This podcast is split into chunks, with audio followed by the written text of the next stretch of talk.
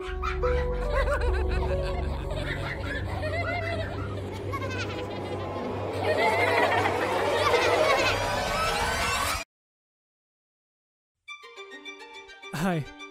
mein Name ist Peter und das hier ist mein Geständnis. Ähm, ja, es ist ein Geständnis, das ich schon hätte viel früher ablegen sollen. Nicht erst jetzt, wo es schon viel zu spät dafür ist. Mein Leben, so wie ich es kannte, endete an einem Abend im Juni vor drei Monaten. Seither bin ich in der Hölle, die ich, wie ich jetzt einsehe, naja, ich habe sie selbst zu verschulden. Und äh, wenn ich Hölle sage, dann meine ich es auch so. Aber lasst mich von Anfang an erzählen. Ihr Name war Hannah Cole. Diesen Namen habe ich erst viel später aus einem Zeitungsbericht erfahren. Hannah Cole war das Mädchen, das mein Leben verändert hat. Und Gott weiß nicht im romantischen Sinne. Wir, also Gary, Oggy und ich waren damals saudämlich gewesen. Jugendlicher Leichtsinn ist noch schwer untertrieben. Fast jedes Wochenende knallten wir uns ohne Rücksicht auf Verluste die Birne zu. Wir fühlten uns unverwundbar. Und doch waren wir so sterblich. An jenem Abend hatten wir uns betrunken ans Steuer gesetzt. Ja, ich weiß, was ihr jetzt denkt. Und ihr habt recht. Gary war gefahren. Denn es war sein neuer Wagen. Und er war so verdammt stolz auf diese Scheißkarre. Ich hätte den Aufprall zunächst gar nicht gemerkt und noch irgendeinen blöden Witz gerissen. Erst als ich Gary, der aus dem Auto gestiegen war, gefolgt war, konnte ich sehen, was passiert war.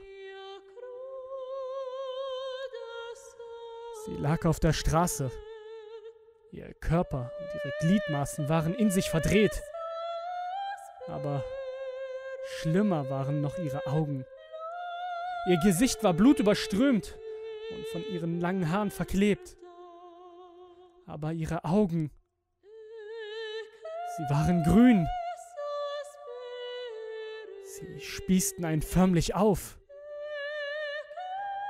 Ich konnte das alles sehen, weil die Scheinwerfer des Wagens das Horrorszenario ausleuchteten. Oh mein Gott. Oh Gott, diese Augen.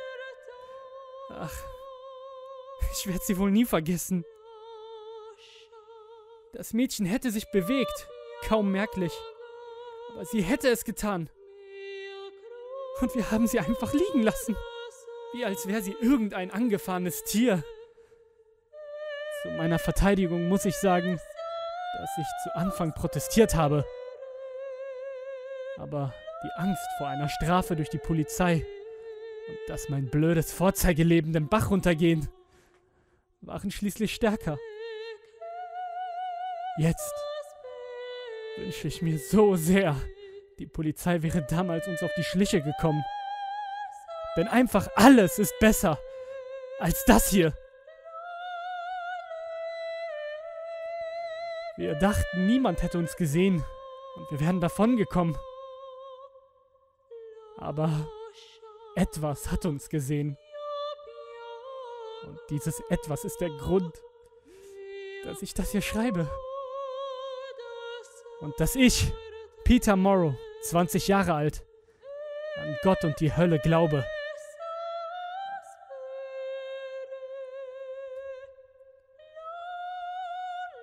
Als es das erste Mal kam, tat ich es als eine Art Psychose ab, ausgelöst durch die Schuldgefühle. Aber jetzt weiß ich, es, oder besser er, ist real. Es fing einige Tage nach dem Unfall an und beginnt seither jede Nacht von vorn. Es beginnt mit den schlimmsten Kopfschmerzen meines Lebens. Und das sagt jemand, der sozusagen katergeprüft ist. Es ist, als würde mir jemand das Gehirn langsam mit einem elektrischen Küchenmesser in Scheiben schneiden. Und das geht über Stunden. Auch die härtesten Schmerzmittel helfen nichts. Und? Migräne werdet ihr denken. Aber wartet ab. Dann kommen die Lichter. Rot-blau, grell flimmernd, wie die von Rettungs- und Polizeiwagen. Sie kündigen ihn an. Erst höre ich nur das Knacken, wie wenn Knochen brechen würden. Ich spüre, wie es langsam an mich herankommt. Jede Nacht Stückchen näher. Dann stieg mir dieser Geruch nach totem Fleisch, Metall und Benzin in die Nase. In einer so üblen Mischung, dass ich mir die Seele aus dem Leib kotzen möchte. Die Schmerzen und der Gestank werden immer stärker. Und dann geht es erst richtig los. Sirenengeheul. So laut, dass ich glaube, dass mir die Trommelfelle zerreißen. In die mechanisch verzerrten Laute von Sirenen mischt sich dann das Schreien eines Kindes. Zunächst klingt es noch menschlich, bis es dann zu einem schrillen, unmenschlichen Kreischen anschwillt. Kurz bevor ich denke, ich sterbe vor Schmerz und Ekel, scheint die Folter zunächst vorbei zu sein.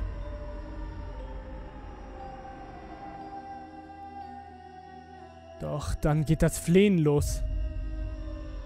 Peter, bitte, fahr nicht weg. Es tut so weh. Lass mich nicht allein.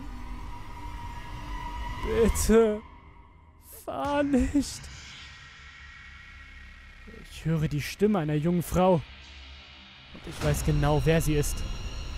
Obwohl ich ihre Stimme noch nie gehört habe. Lass mich nicht allein sterben.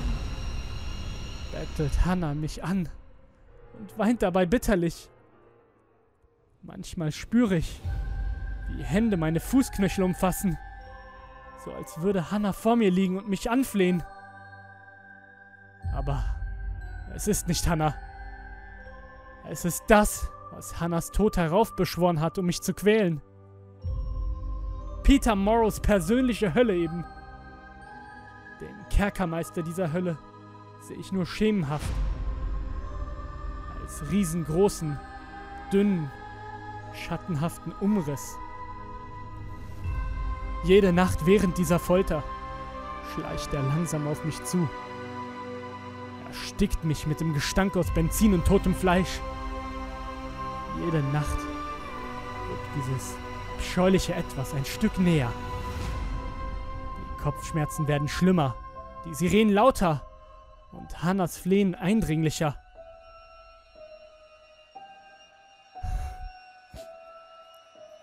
Ich, ich. Ich kann einfach so nicht mehr weitermachen. Ich hoffe, dass mir dieses Geständnis im Jenseits Pluspunkte einbringt.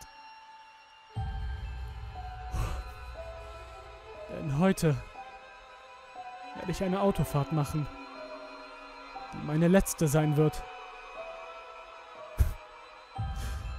Bitte. Verzeih mir, Hannah. Verzeiht mir alle.